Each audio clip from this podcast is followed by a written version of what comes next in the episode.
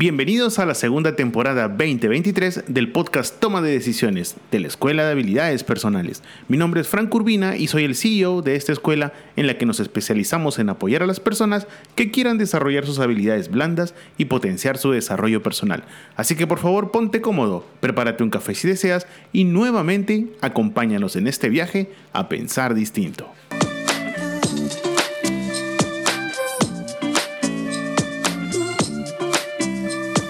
Hola, hola, hola, buenos días, ¿cómo vas? Buen lunes, 27 de marzo. Espero que te encuentres súper, súper bien y con muchas energías para comenzar la semana de la mejor manera.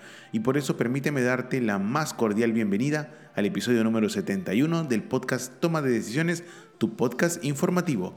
Y hoy que arrancamos la semana con mucha energía, hemos preparado un episodio que hace días venimos dándole un poquito de vueltas porque el resultado siempre ha sido un tema muy importante para nosotros. Por eso, permíteme hoy conversar contigo sobre la gestión del desempeño.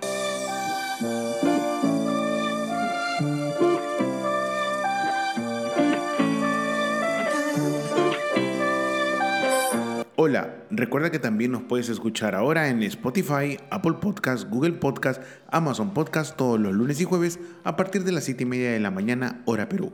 Y no olvides que nos ayudarías muchísimo si nos regalas 5 estrellitas en la plataforma en la que escuchas este podcast. Muchas gracias. Y bueno, como te dije en la intro, en primer lugar, permíteme pedirte disculpas porque estoy con la voz hecha un desastre. ¿Por qué motivo? Bueno, porque acá en Lima Todavía el calor continúa, la verdad que acá en Sudamérica el verano no se va y tenemos tranquilamente todo marzo y, una parte de abril y por eso es que hice lo que no se debe hacer, tomar demasiadas cosas heladas y ahora estoy pagando las consecuencias. En el momento en que este podcast está siendo producido, pues prácticamente hoy lunes 27 de marzo estamos ya tranquilamente a 23 grados. Te cuento que el día de ayer también comencé un nuevo curso en el programa DPA de la Universidad de San. Eh, le quiero mandar un saludo gigante a los alumnos con los cuales ahora vamos a empezar un programa interesante donde vamos a hablar sobre fundamentos de la administración, un curso muy bonito. Ya te daré más información más adelante en siguientes episodios. Pero bueno, hoy como te dije en la intro, permíteme conversar un poco y obviamente con las disculpas del caso por mi voz, eh, sobre la gestión del desempeño. Un tema que sinceramente con el equipo lo hemos trabajado ya hace bastante tiempo. Estábamos esperando el momento preciso para poder sacarlo porque hemos calculado métricas, hemos visto cifras y como te dije al inicio, ¿no? Siempre es bueno medir todo. Es algo que hemos venido trabajando siempre. Pero lo más importante es entender hoy en día qué es la gestión del desempeño. Es claro y es preciso y necesario hablar que la gestión del desempeño es un proceso empresarial que implica una planificación, palabra tan importante hoy en día en lo que es el tema empresarial y administrativo. Ojo, la planificación, el monitoreo y también la evaluación continua del rendimiento de los empleados Ojo con eso, ¿ah? porque esto nos va a servir a asegurar que estén cumpliendo los objetivos y las metas de la organización, que al final es lo más importante. La gestión del desempeño hay que entender que es un sistema de retroalimentación y mejora continua que se utiliza para garantizar que los empleados tengan habilidades y conocimientos necesarios para realizar su trabajo de manera eficiente y efectiva. Es algo que a veces no se entiende muy bien, ¿no? Porque no se trata específicamente de un resultado tácito, sino lo que se busca es también una retroalimentación y que el empleado o los trabajadores crezcan contigo. Hoy en día la gestión del desempeño también implica establecer objetivos claros y lo más importante, por favor, querida oyente o querido oyente, resultados también medibles para los empleados proporcionar una capacitación importante, monitorear y evaluar el progreso hacia los objetivos y proporcionar una retroalimentación continua, que es lo que se quiere también. El acompañamiento tiene que ser siempre constante. Algo también importante es que la gestión de desempeño hoy también puede incluir la identificación de áreas de mejora y la elaboración de planes de desarrollo para ayudar a los empleados a mejorar su desempeño. Y es que Siempre tenemos que tener presente que el objetivo es crecer con los empleados. La organización no puede crecer muy alejada de su gente, lo cual sería casi imposible. Hoy tenemos que tener muy claro que el trabajo en equipo es fundamental, a pesar de que nos queda claro y te hablo a título personal, acá en Perú el trabajo en equipo muchas veces deja mucho que desear porque lamentablemente cada uno apunta por su lado. Entonces, ¿cuál es el objetivo? Primero, tener una meta clara, precisa y concisa. ¿Ok? Ojo, el objetivo siempre de la gestión del desempeño será la de mejorar el rendimiento general de la organización al alinear objetivos de los empleados con los objetivos de la empresa. En otras palabras, querido oyente, querido oyente, lo que te trato de decir es una sinergia, una sinergia importante que aumente la productividad, que mejore la calidad del trabajo y que aumente la satisfacción y la retención de los empleados. ¿Y por qué te hablo de retención? Porque hoy en día el problema más común que se ve en el mercado laboral latinoamericano es la alta rotación. ¿Y esto por qué sucede? Bueno, si me permites una tesis rápida, sencilla y concisa, primero es por el tema generacional. Hoy los centennials, los millennials o la generación Z ya no se quiere quedar estancado en un solo lugar, lo cual no quiere decir que eso sea malo. También queda claro que podríamos entender que son un poco inestables en algunos aspectos, pues son muy estables en otros aspectos. ¿Y a qué me refiero? A que la tienen clara. Ese trabajo el mismo trabajo durante 5, 10, 15, 30 años, pues tranquilamente en muchas personas ya es prácticamente imposible. Es por eso que la generación de hoy prácticamente se mueve no solamente por el tema económico, sino también por el tema profesional. Así que tengamos eso muy en cuenta. Si hablamos de gestión del desempeño, tenemos que entender que para poder avanzar, sí o sí, hay que manejar muy bien este tema. Ahora, en este episodio tampoco queremos darte pues la información básica de la gestión del desempeño, no, no ha sido el objetivo, sino que también hay que entender que hoy, hoy señores, la gestión del desempeño es un proceso crítico para el éxito de cualquier organización. No todas las organizaciones pueden hacer gestión del desempeño, tristemente no. ¿Por qué motivo? Primero porque se requiere un equipo para poder hacerlo. Y lo segundo, tienes que tomar la decisión adecuada, real y tener todas las medidas para poder llevar a cabo una adecuada gestión del desempeño con tus trabajadores. Por eso es que quería hablarte de algunos puntos varios sobre el tema de la gestión del desempeño hoy que es tan crucial. ¿Por qué razón? Lo dije en varios capítulos anteriores y lo repetiré hasta el cansancio. Las reglas de juego han cambiado. Y si las reglas del juego cambian, tu manera de pensar y la manera de gestionar personas también tiene que cambiar.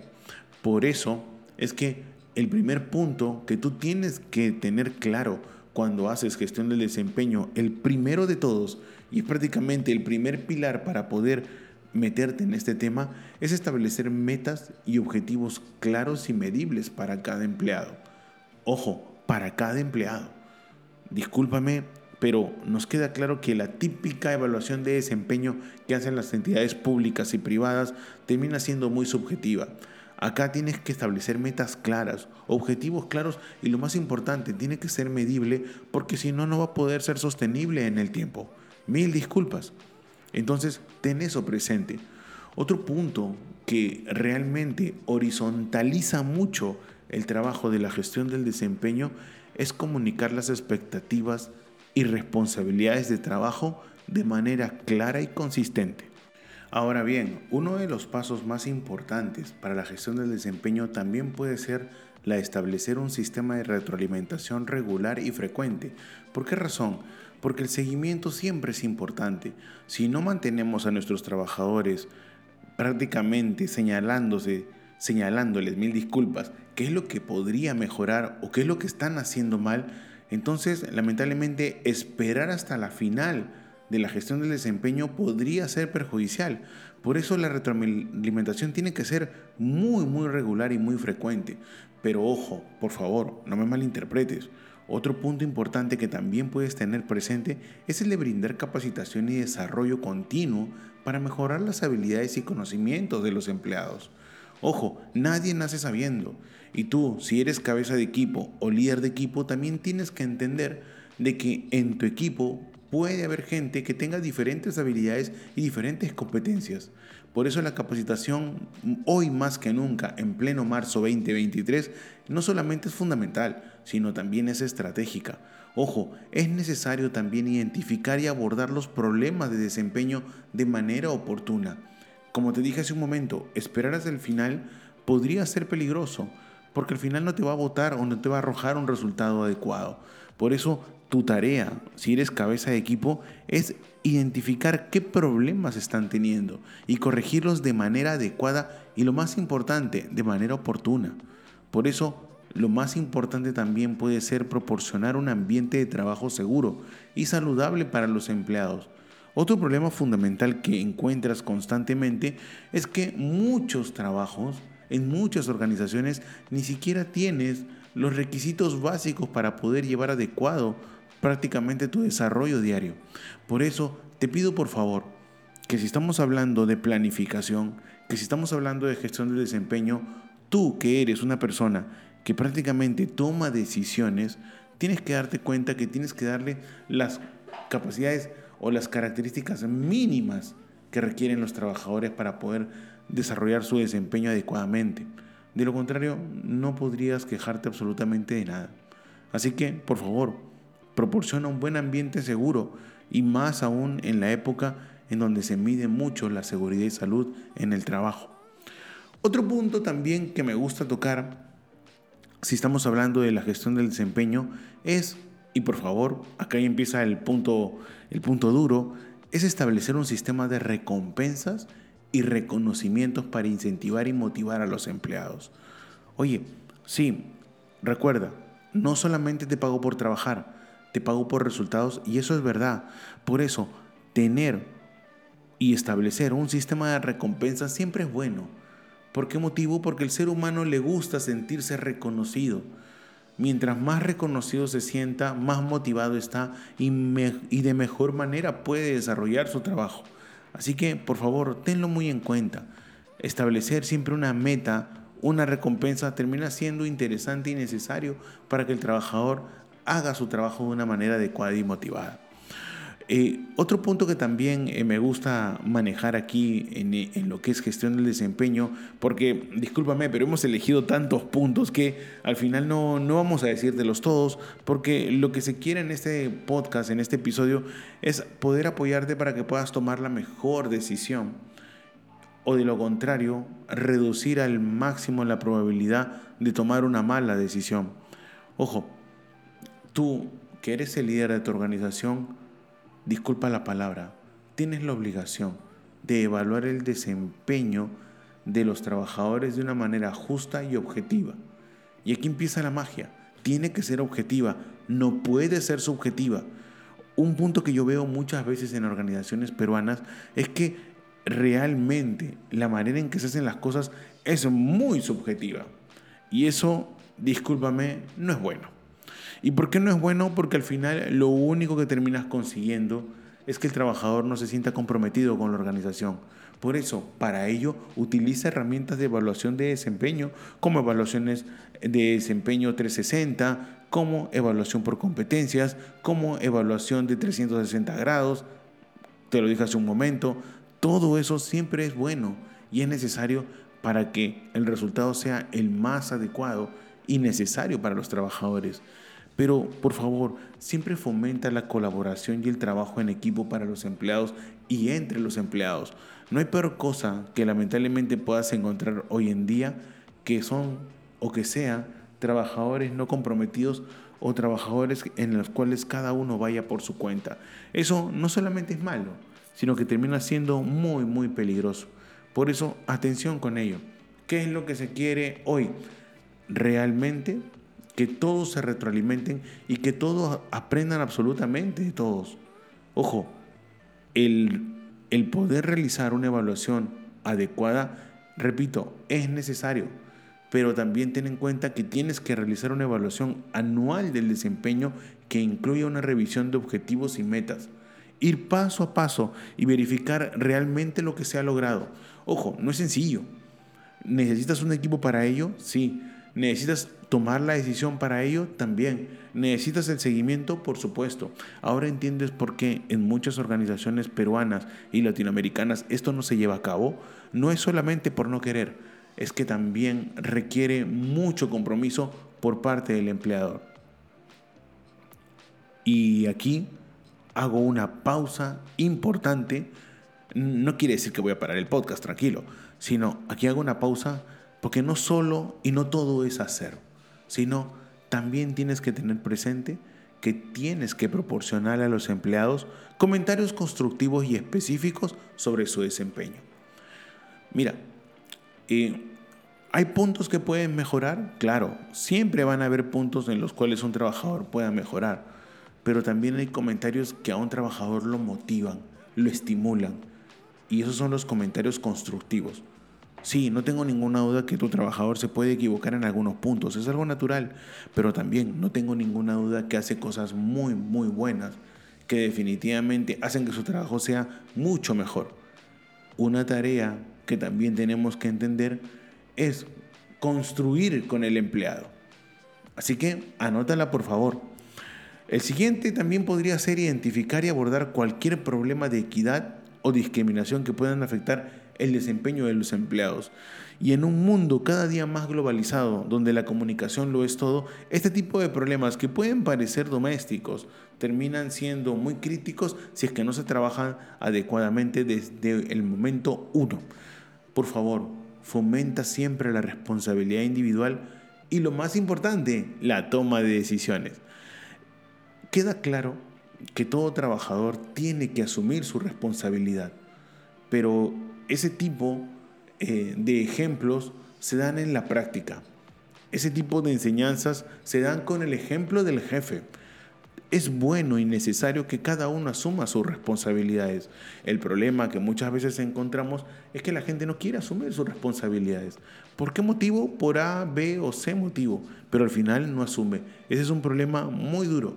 Y no tengo ninguna duda que tú que eres el líder de tu equipo o trabajas en un equipo que realmente quiere un cambio importante, tendrás en cuenta que tomar decisiones es la mejor opción.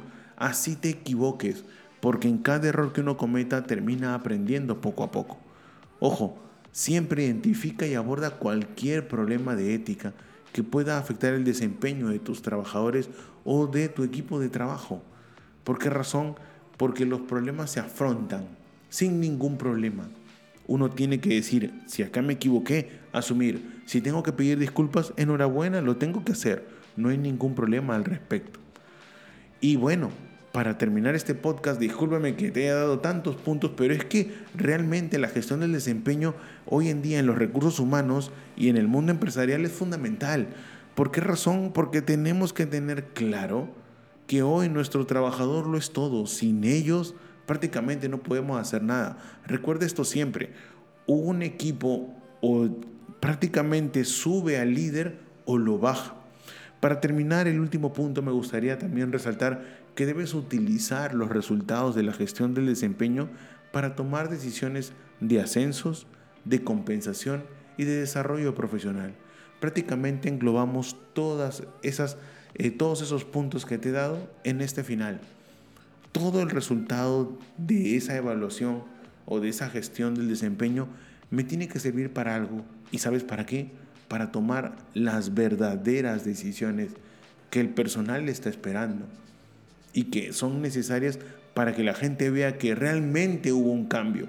Porque lo peor que puede pasar es que tú hagas todo eso y al final del año o a inicios del año las cosas sigan iguales quiere decir que, oye, entonces nada cambió.